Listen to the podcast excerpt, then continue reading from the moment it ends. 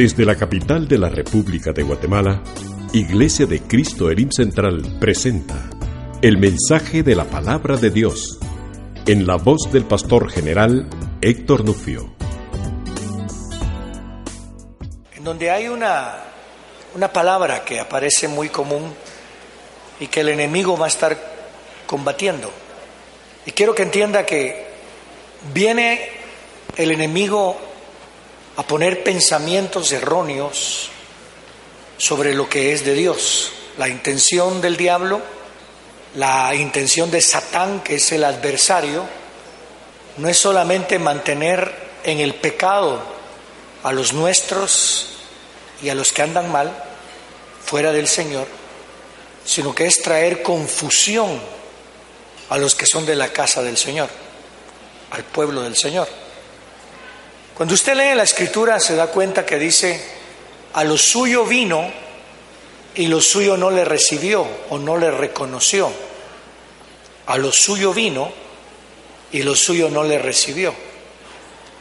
Y eso que vieron señales de que se cumplían las cosas de los profetas, el mismo Señor les dijo cuando leyó Isaías, dice, hoy se ha cumplido esta palabra delante de vosotros, porque leyó el Espíritu de Jehová está sobre mí. Fariseos escucharon cuando fue bautizado el Señor Jesucristo y oyeron la voz que dijo del, cielo, este es mi Hijo amado, en el cual yo tengo complacencia. Son situaciones que nos hacen pensar que vino a lo suyo, pero lo suyo es lo que recibió la Torá, que es la ley, lo suyo es lo que recibió la palabra escrita de los profetas y la de los salmos, y sin embargo no recibieron la misericordia de Dios porque no reconocieron al que era el dueño de ellos. Y la razón por la que no lo reconocieron es porque el enemigo había puesto confusión, había cambiado el significado de por qué eran pueblo y para qué estaban ellos sirviendo al Señor. A lo suyo vino y lo suyo no la recibió. Pero cuando usted va al libro de Apocalipsis, las primeras siete cartas son muy interesantes, porque la palabra del Señor dice que le escribe y está hablándole a la iglesia de Éfeso, por ejemplo, y la iglesia de Éfeso había perdido su primer amor, pero no sabía que había perdido su primer amor. Al final dice el Señor que a lo que Él ama reprende y corrige. Y dice, he aquí estoy a la puerta y toco. Si alguno abre la puerta, entraré a comer con él y él comerá conmigo. Otra versión dice, comeré de él y él comerá de mí. Pero note esto, a lo suyo vino se sigue aplicando hoy. Yo no quiero que nosotros seamos lo suyo y que no le recibamos. Yo creo que usted tampoco quiere eso. Yo estoy seguro que cada uno de nosotros lo que queremos es que cuando venga el Señor, nosotros abramos nuestro corazón y le digamos, henos aquí, Señor, te queremos agradar. Que a lo suyo venga y lo suyo le reciba. Entonces, vamos a ir al capítulo 7 y verso 25, que está hablando del pequeño cuerno, y la palabra cuerno siempre da de significado la palabra poder. O sea que es un poder que no se basa, por eso es pequeño, no se basa en la fuerza que tiene, sino que se basa en la forma en que habla. ¿Ha visto usted personas que no son fuertes para pelear, pero hablan y tienen buena palabra y lo pueden engañar, le pueden comprar algo? Ese va a ser el enemigo. El anticristo no va a mostrar una fuerza de violencia, sino que va a mostrar una fuerza de sabiduría y de entendimiento, pero para confundir al pueblo del Señor. Entonces veamos lo que dice. Él hablará palabras contra el Altísimo, blasfemias, y oprimirá a los santos del Altísimo, la forma en que oprime sus pensamientos. Intentará, no lo va a lograr, pero intentará cambiar las festividades y la ley, y en su mano serán entregadas, ¿qué cosa? Las festividades y la ley en su mano serán entregadas durante un tiempo, tiempos y la mitad del tiempo. Este está hablando de el anticristo que aparece en la segunda venida del Señor Jesucristo.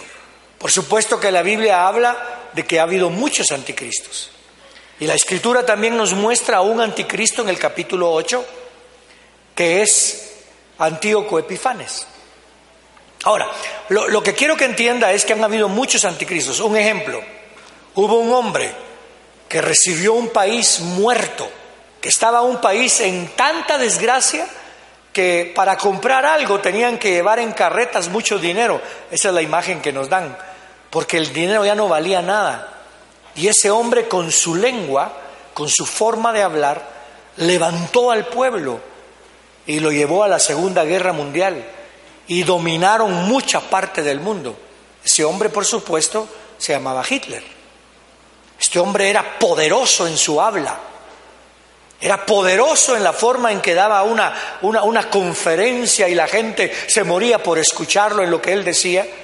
Y este hombre, su, fíjese lo que dice, comenzó a enfatizar una etnia y encima de enfatizar la etnia dijo, el reino que yo voy a fundar va a durar mil años, porque él se presentaba como un Mesías para su pueblo.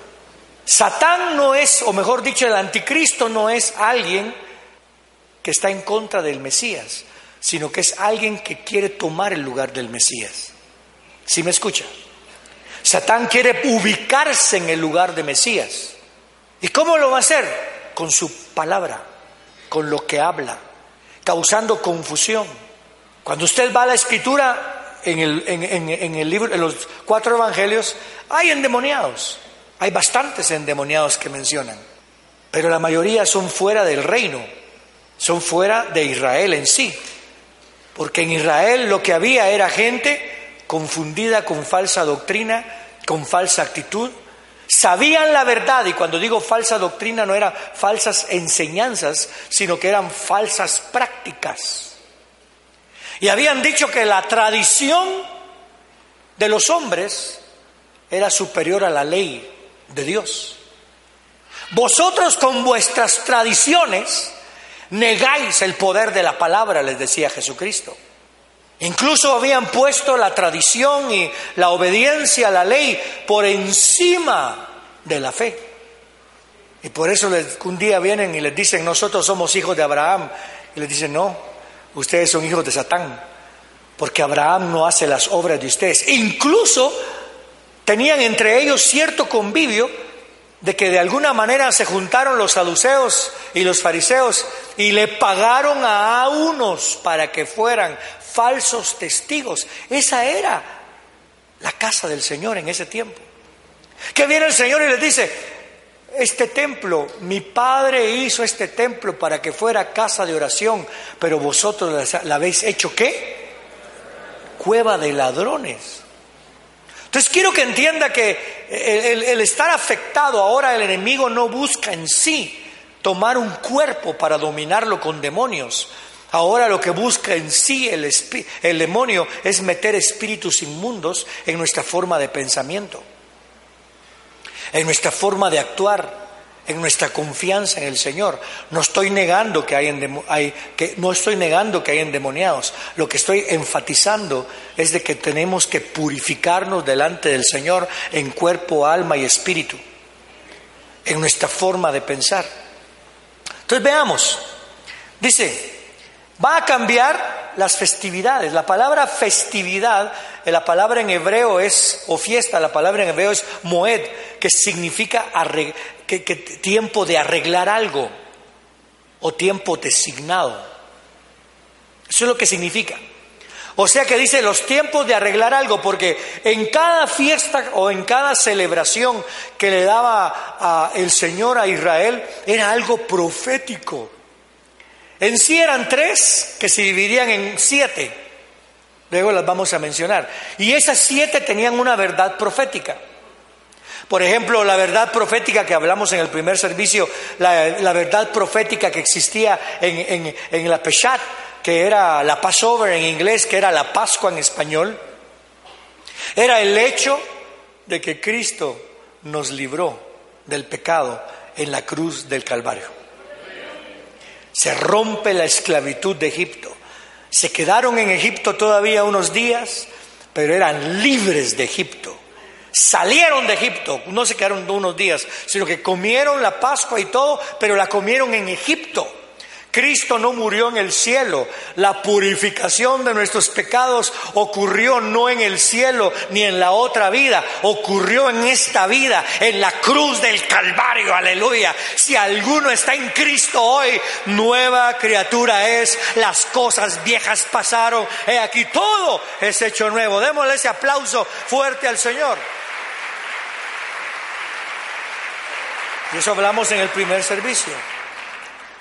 La segunda fiesta que, la segunda, el segundo tiempo de arreglar las cosas, o el segundo tiempo designado, fue los panes sin levadura. La levadura era lo que representaba el pecado. Y, es muy curioso porque el Señor murió sin pecado y cuando fue sepultado, porque habla de la sepultura, eh, eh, lo, que, lo que significa es que nosotros cuando Él fue sepultado fuimos separados. La muerte ya no tiene poder sobre nosotros. Es más, el Señor mismo dijo, el que cree en mí, aunque pase por el proceso del cuerpo de todos, vive para siempre. El que cree en mí, aunque muera, vive para siempre. ¿Escuchó eso, verdad? Pase lo que pase, vive para siempre vive para siempre, está separado. Y cuando venga el Señor, la trompeta final sonará y los muertos en Cristo, los separados, serán levantados y los que estén vivos serán arrebatados para estar en la presencia del Señor para siempre. Somos el pueblo del Señor. La tercera fiesta es eh, las primicias. Y las primicias son los primeros frutos, que es cuando cruzan el Mar Rojo. Y los primeros frutos hablan de la resurrección. Los primeros frutos es Jesús. ¿Me escuchó? Nadie ha resucitado para vivir para siempre. El único que ha resucitado para eternidad es Jesús. Pero todos vamos a resucitar, ya sea para condenación o ya sea para bendición. Pero los que estamos en Cristo resucitaremos y hemos fallecido, resucitaremos para estar en la presencia de nuestro Dios por eternidad. Aleluya. Gloria al nombre del Señor. Y luego, que son las fiestas de la primavera, 50 días después viene la fiesta de Pentecostés en donde se da la ley de Moisés en el Sinaí. ¿Sabía usted que la ley de Moisés se dio en el día de Pentecostés? Y en el Pentecostés fue cuando el Señor envió a su Santo Espíritu para que la ley ya no sea escrita afuera, sino que sea escrita en nuestros corazones. Y lo que eso enfatiza es el bautismo en el cuerpo, creciendo en la fe en el Padre. Estas son las cuatro fiestas que vamos a mencionar, aunque hay tres más, son siete. Pero hoy vamos a mencionar esta, estas cuatro y vamos a ver cómo el enemigo trata de distorsionarlas. Primero la Pascua la trata de distorsionar con culpabilidad. Tenga vergüenza cuando usted peca, pero sepa que usted no es condenado. Si se arrepiente, usted va a saborear el perdón de Dios. Por eso es que hay que tener mucho cuidado porque el, pequeño cuerno ha ido levantando cuernitos también, anticristos, que de alguna manera vienen siempre causando no una responsabilidad en nosotros de buscar al Señor, sino una culpabilidad que nos lleva a hacer cosas creyendo que lo que hacemos es lo que nos redime. Por ejemplo, usted mira personas que se golpean, se lastiman con tal de agradar a Dios y quitarse el pecado. Hay personas que ayunan para obtener algo. Hay personas que pueden estar orando para que Dios los perdone y, tienen que orar cierta cantidad de años o de días o de meses. Perdone, lo único que trae perdón sobre usted es el humillarse y el rendirse ante lo profético que hizo Cristo en la cruz del Calvario, que Él entregó su vida por nosotros y derramó de su sangre y que ahora tenemos libre entrada a la presencia del Padre a través de nuestro Señor Jesucristo. Aleluya. Por favor, quiero que piensen esto. Y esto es algo que, que, puede de alguna manera ser controversial. Pero hay veces que incluso nosotros ponemos la vista en una persona porque decimos que esa persona tiene cierta unción. Este tiene unción para hacer esto, este tiene unción para hacer aquello y este tiene unción para... Y la fe la ponemos en la supuesta unción que tiene esa persona. No, hermano, la fe la tenemos que poner en el que es la cabeza, en el nombre del Señor, la cabeza de la iglesia que es Jesucristo. Es la obra de Él. ¿Me explico? Porque a veces llegamos incluso a un ministro y le decimos, por favor, ore por mí, porque a usted lo oye más Dios que a mí. Dios nos oye a todos igual, porque todos tenemos libre entrada al trono de la gracia a través de la sangre del Señor Jesucristo que fue derramada en la cruz del Calvario. ¿Estamos de acuerdo en eso? Entonces, no estoy poniendo de menos algo, me estoy ubicando porque el enemigo es así. Por eso es de que en la iglesia de, en la iglesia de Éfeso estaba, estaban oponiéndose a, a unos que estaban creando una jerarquía diciendo nosotros somos más cercanos a Dios que usted. Eso, es, eso no es verdad. Las jerarquías lo que tienen es más responsabilidad. Por ejemplo, yo soy pastor, yo soy más responsable y tengo que dar cuentas por lo que estoy edificando. Tenemos que poner mucha atención a eso. Un padre tiene que tomar responsable, responsabilidad sobre sus hijos, nunca justificarlos. A veces por amor justificamos a alguien, no, por amor restáurelos.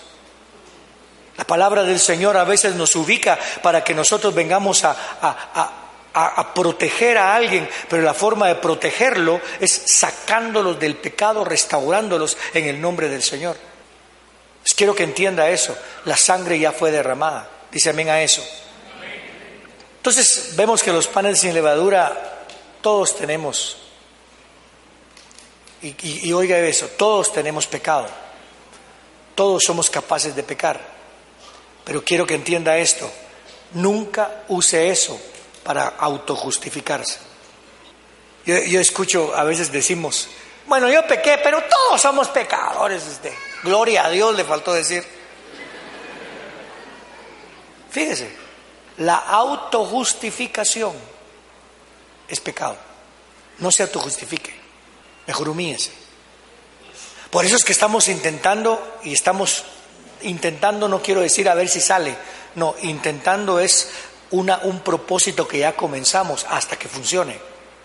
Queremos traer conciencia de pecado. La conciencia de pecado es que estamos viviendo en un mundo en donde el pecado reina, pero reina temporalmente y reina sobre lo que no se arrepiente. ¿Escuchó? Pero el pecado ya no reina sobre usted. Aló. Quiero que entienda algo. Por un hombre Entró el pecado a dónde? No a los hombres, al mundo.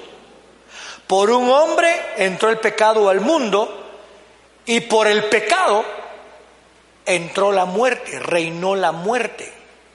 ¿Ok? Entonces uno dice, es que el pecado me reina, está reinando sobre mí, el pecado reina sobre mí. No, porque ya dijimos, que si uno está en Cristo, la muerte ya no reina sobre usted. Entonces yo estoy viviendo en esta vida, estoy viviendo aquí en este mundo, pero yo, aunque muera, yo sé que mi redentor vive. Y si mi redentor vive, la muerte no me va a mantener en la muerte, sino que he de resucitar. Por lo tanto, yo ya no me puedo sujetar al pecado. Démosle gloria al nombre del Señor. Esa es la verdad que vamos a ministrar. Porque se ministra la conciencia de pecado. Sí tengo que tener conciencia de pecado, pero también cuando tengo conciencia de pecado, tengo que tener conciencia de quién es mi Dios y quién es mi Padre y quién murió por mí en la cruz de Calvario y quién resucitó al tercer día como primicias. Cristo las primicias, después los que somos de Cristo. Y somos de Cristo. Quiero que entendamos eso. Ya la, muerte ya no puede reinar sobre nosotros. Es más, ¿qué, hizo? Murió Jesús lo, sepultaron, pero lo sepultaron sin levadura, porque si hubiera sido, si hubiera habido levadura, la levadura corrompe. ¿Sabía eso, verdad? La, levadura se supone que activa donde existe y comienza a crearse una, un fermentar. Y el fermentar es una corrupción.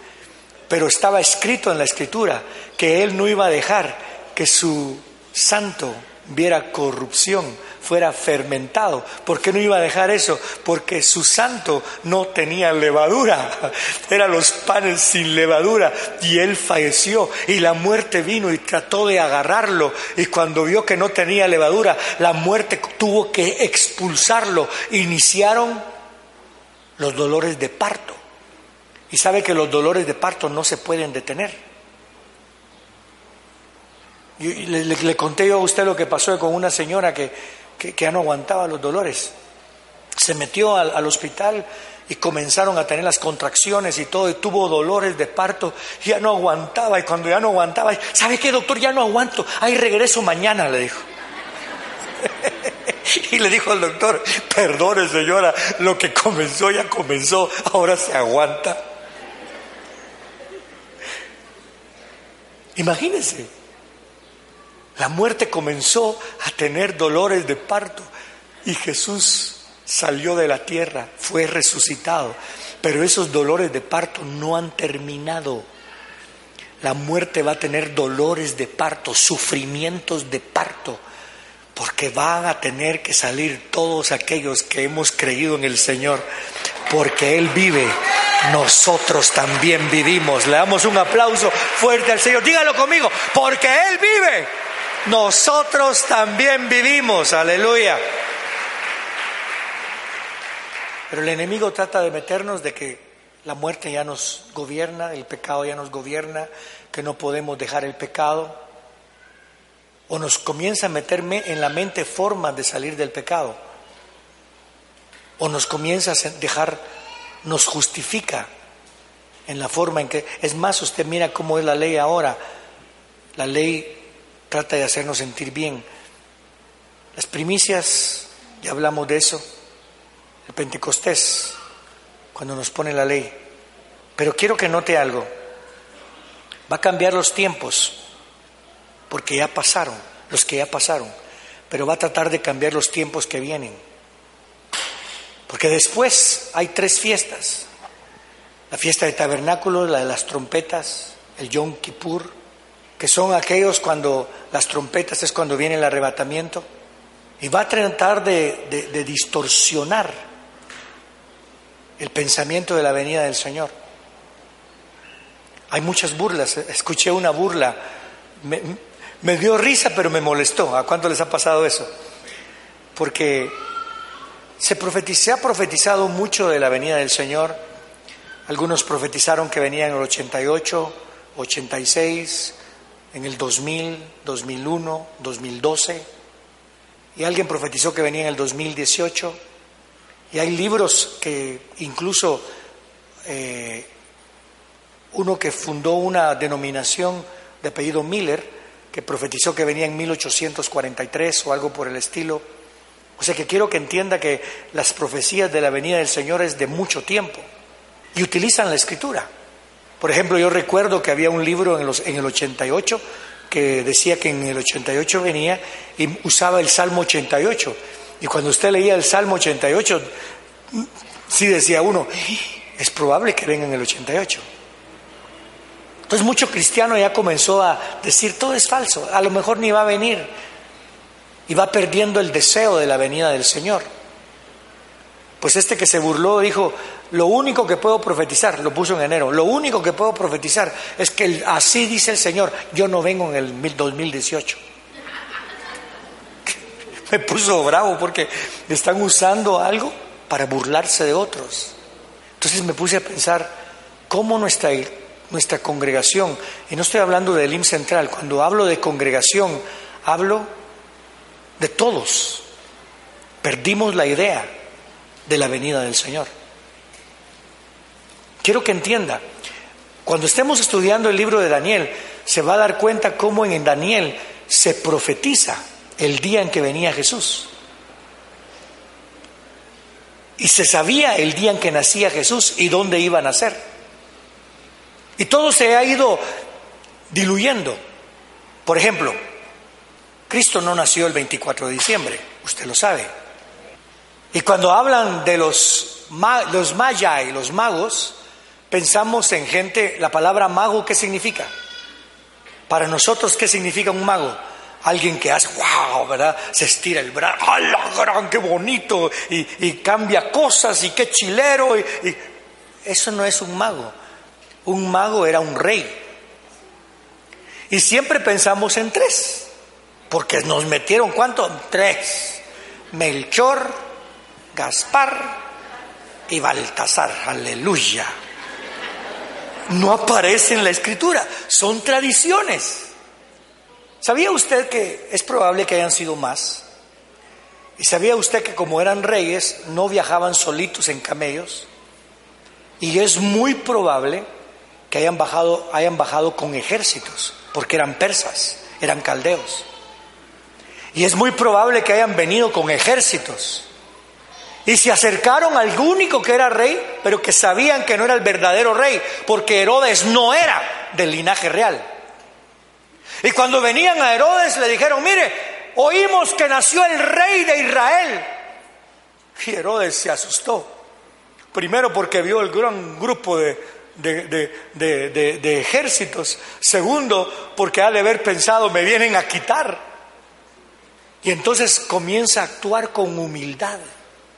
El que nunca fue humilde, con la amenaza de la venida del Señor, se hizo el humilde, pero con una intención de deshacerse del rey, tomar su lugar, el anticristo. Y entonces llama a los escribas y les dice, ¿dónde van a ser el rey? Y ellos corren y lo encuentran en Belén, porque a lo suyo vino. Y de repente ellos dicen, vayan a Belén y les dice, ¿qué es lo que le dice? Por favor, me dejan saber dónde está el rey. Oiga, me dejan saber dónde está el rey para que entonces yo pueda ir y adorarlo. Ay, cuentero, ¿verdad? Para adorarlo. ¿Oyó? Esa es la boca del anticristo. Esa es la boca del anticristo que se va a meter en la congregación, que va a hacer que nos sintamos bien.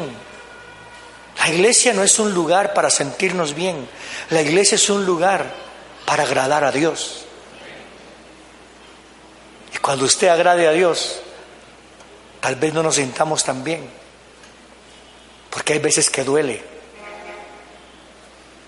Cuando yo he querido agradar a una autoridad, tal vez cuando yo la quiero agradar, lo que hago no me gusta, pero lo que me ministra es el agradar a mi Señor. Me, está escuchando, ¿verdad? Cuando, cuando le venían a decir a Pablo, Pablo, te van a meter a la cárcel, te van a estar golpeando, te van a meter esclavo, te van a hacer algo.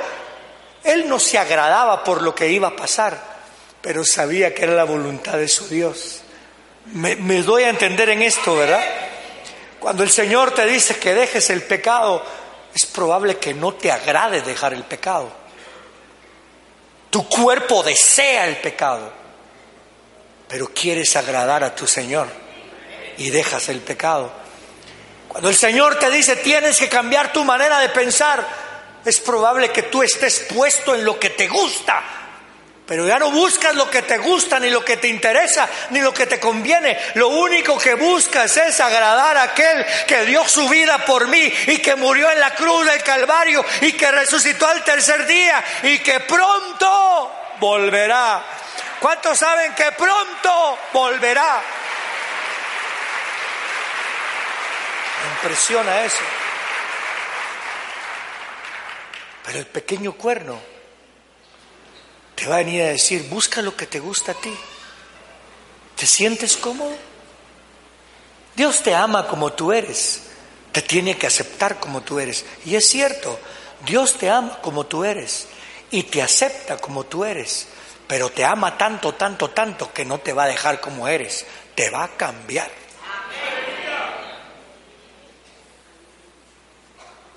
Porque escrito está, imagínense, al que yo amo, corrijo y reprendo. ¿Qué dice la escritura en, Hebreos? ¿A quién le gusta cuando es reprendido? ¿A quién le gusta cuando lo corrigen? ¿Quién se siente feliz porque lo regañaron? Te voy a regañar. Ay, déjame grabarlo para estarlo oyendo constantemente y oírlo a cada rato. Cuando, ¿A quién le gusta cuando le gritan?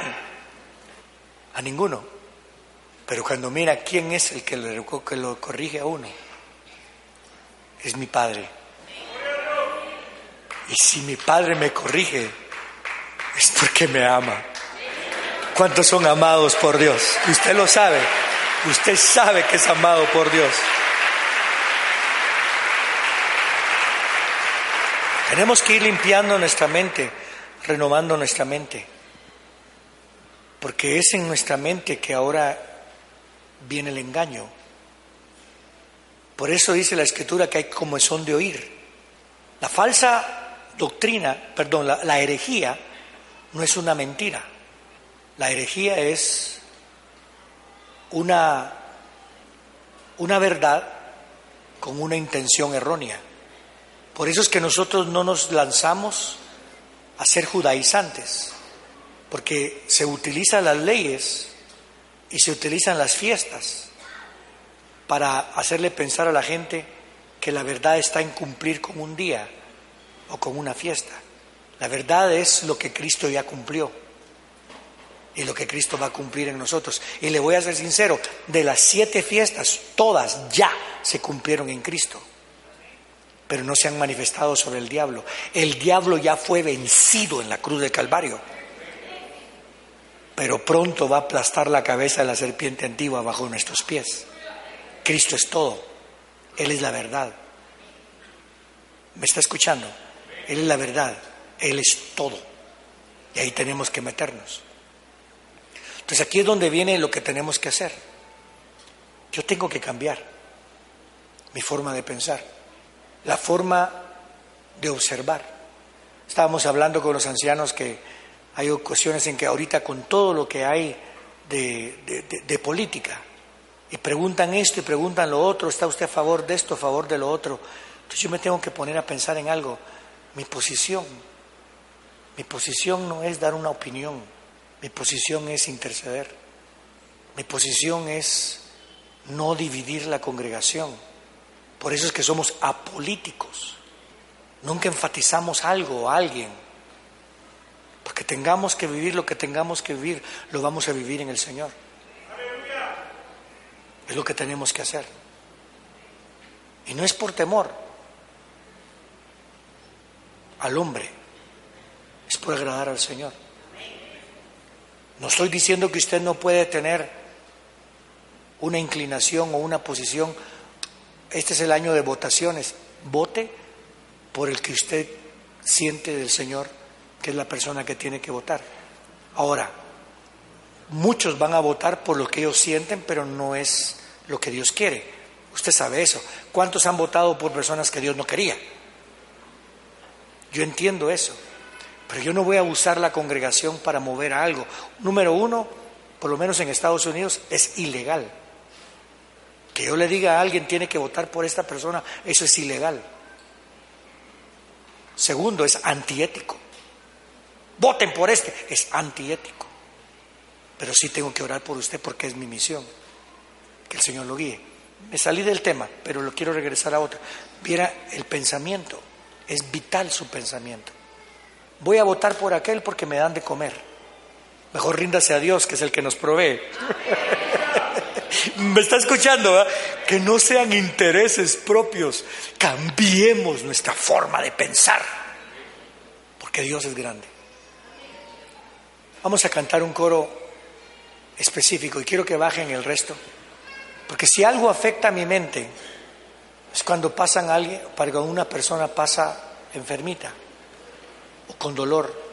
El viernes vino una persona con la cual tenemos una relación en la cual queremos involucrarnos en su vida para restaurarlo y todo. En la noche le metieron un balazo. Gracias a Dios lo llevaron al médico, me refiero, lo llevaron al hospital, lo tuvieron que operar y está siendo tratado. Uno se pone a pensar, pero si hoy en la mañana lo vi, ¿cómo pasó eso? Tenemos un hermano doctor que amamos mucho, que, tenía, que tiene su programa, tenía su programa en la radio está enfermito. Entran dudas, entran pensamientos. ¿Por qué ocurre eso? Quiero no se rinda ante las insinuaciones del diablo. Usted tiene personas que están en la cárcel. El viernes hablaba con una mamita que tiene a su hijito en la cárcel. Es frustrante, doloroso. ¿Pero por qué, Señor? Y este joven está frustrado porque ha estado orando por situaciones que quiere que sucedan y no mira la respuesta. A saber si hay Dios. Esa doctrina, esa enseñanza, ese pensamiento, ya no son demonios, son espíritus inmundos que están afectando tu mente. ¿Cuántas veces no bajamos las manos? Nuestras manos son caídas. A mí se me imagina eso. ¿Ha visto usted cuando uno baja? Ah, usted lo ha hecho, ¿verdad? Ah. El bajar las manos para mí significa darse por vencido. Usted no se puede dar por vencido porque no es usted el que está peleando, es uno que está peleando por usted. Y su nombre tiene un nombre que está sobre todo nombre que se nombra, es Jesucristo. Las rodillas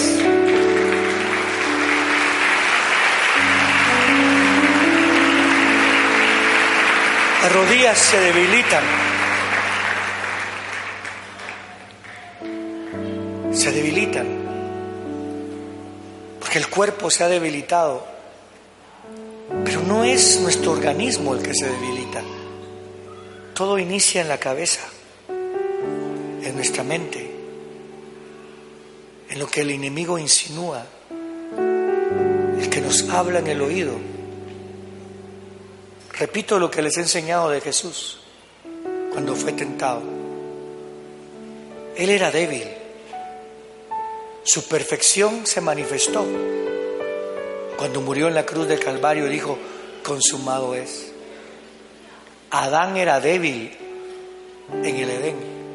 ¿Por qué era débil? Tenía que comer. Su perfección se iba a manifestar cuando comiera del árbol de la vida. Pero en su debilidad él no llegó a comer del árbol de la vida. Y por eso lo sacaron del Edén. No sea que comiera y sea un perfecto pecador. Satán es un perfecto rebelde. Él no tiene salvación. Pero nosotros hoy estamos aquí reconociendo nuestra debilidad y diciéndole, Señor, soy débil. He bajado los brazos.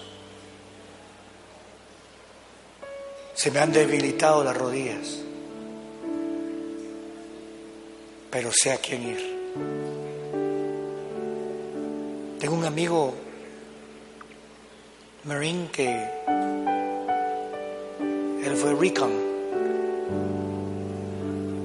de los que van al frente de, se meten en los campos extraños del enemigo. Quedó sordo porque cuando caen las bombas del mismo ejército, puede que a él le caigan.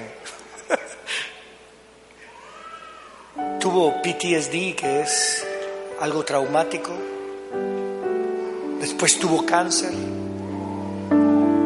Después se fue de pastor al Amazonas y a Guayaquil. Le mataron a un anciano porque lo querían asesinar por ser americano. Estaba frustrado y cayó en una enfermedad horrible. Y un día yo lo llamé y no me reconoció. Le hablé y no me reconoció. Después me llamó él y se disculpó y me dice, Héctor, perdona, todo se me olvida, todo se me olvida. Lo único que no se me olvida es que le pertenezco a Jesús. Tiemble ante todo, pero que nunca se le olvide quién es su Señor.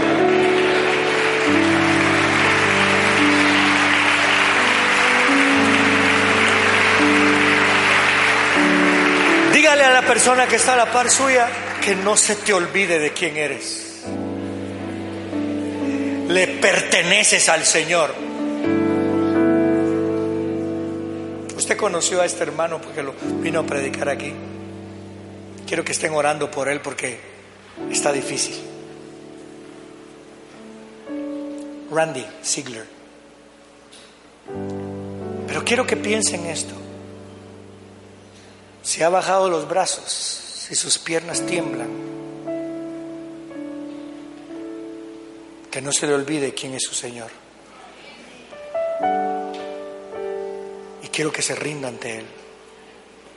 Comiencen a ponerse de pie si es lo que desean hacer. Y los que estamos aquí para orar, incluyendo ancianos, somos personas que hemos bajado brazos y que han debilitado nuestras rodillas. Pero hoy no se nos olvida quién es su Señor. ¿Le puedo suplicar que nos permita orar por usted? ¿Le puedo pedir que venga aquí al frente?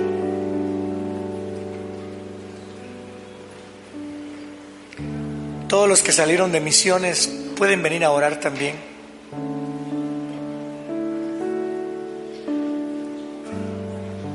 Acérquese aquí para que podamos poner manos sobre usted y rogarle al Señor por su vida. Nada ha terminado en usted, nada. Es más, le voy a decir una verdad escrita en la escritura. Estoy convencido que el que comenzó la buena obra en vosotros no se va a detener, sino hasta perfeccionarla. Quiero que entienda que está escrito. La palabra del Señor dice que los cielos y la tierra pasarán, pero mi palabra no pasará. Cielos y tierra pasarán, pero mi palabra no pasará. Por eso es que hoy le vengo a decir, escrito está. Estoy convencido que el que comenzó la buena obra en vosotros no se va a detener, sino hasta perfeccionar. Eso está escrito. Pase lo que pase, eso está escrito. Gracias Señor. Gracias Señor.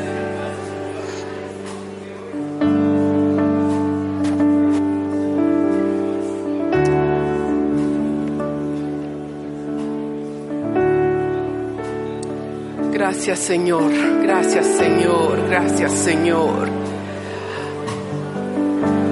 Por eso es que hay que amar al Señor con todo, con toda nuestra mente, porque ahí está el campo de batalla. El enemigo tira sus dardos a nuestra mente y usted tiene que cubrir esos dardos con la palabra del Señor. No hay cosa más linda en este mundo que la palabra del Señor. La palabra del Señor es la misma ayer, hoy y para siempre. Aprenda a amar la palabra del Señor que es pura, que te va a purificar, te va a cambiar.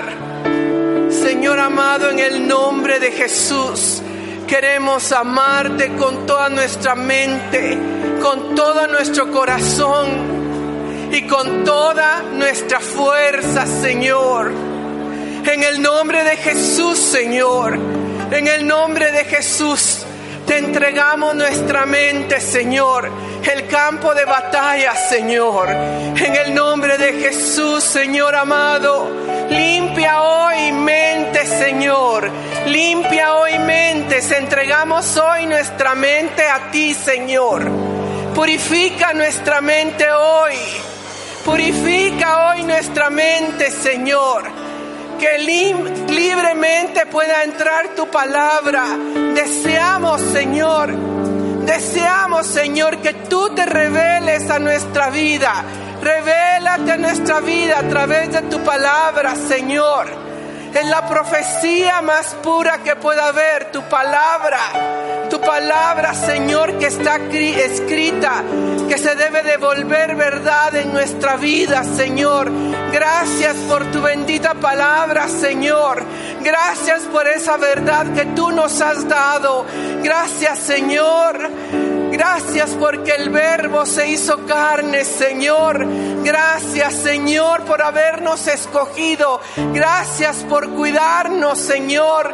Gracias por hablarnos, Señor. Gracias por protegernos, Señor amado. Tú eres nuestro Rey. Tú nos amas, Señor, y tú nos guardas y nos hablas, Señor. Nos hablas de muchas maneras. Gracias, Señor amado. Dile, aquí estoy, Señor. Aquí estoy para oírte. Aquí estoy para oírte y para obedecerte. Y te digo, Señor, heme aquí para obedecer tu verdad. Heme aquí para obedecer tu verdad. Quiero obedecerte, Señor. Quiero obedecerte. Quiero obedecerte, Señor. Tú el que ama amas corriges. Y heme aquí para que tú me corrijas, amado mío, porque yo soy tu amada o tu amado y tú eres mi amado Señor. Tú eres mi amado, díselo al Señor. Tú eres mi amado. No quiero otras voces en mi mente. Te quiero a ti, amado mío. Te quiero a ti, amado mío. Te quiero a ti, amado mío, díselo. Te quiero a ti, amado mío.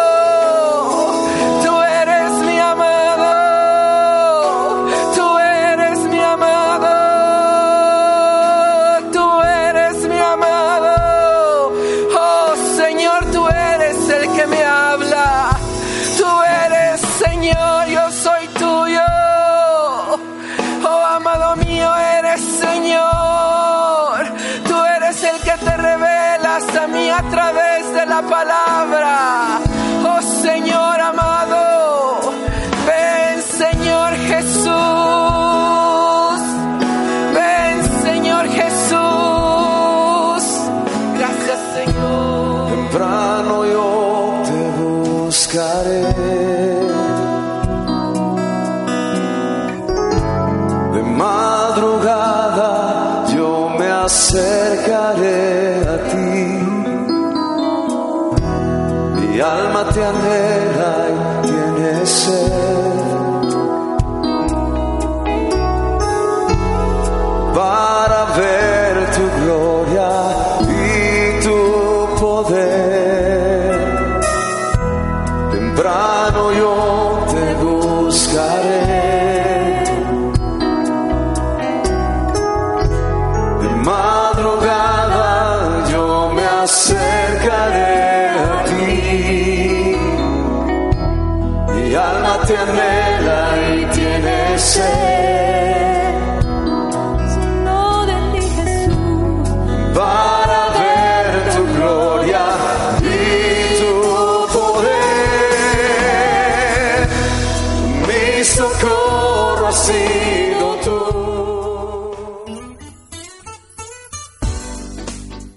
Usted escuchó el mensaje de la palabra de Dios desde Iglesia de Cristo Elim Central en la capital de la República de Guatemala. Si desea comunicarse con nosotros, puede llamar al teléfono 2202-2202 o visitarnos en www.elimcentral.org. Muchas gracias por escucharnos. Que Dios le bendiga.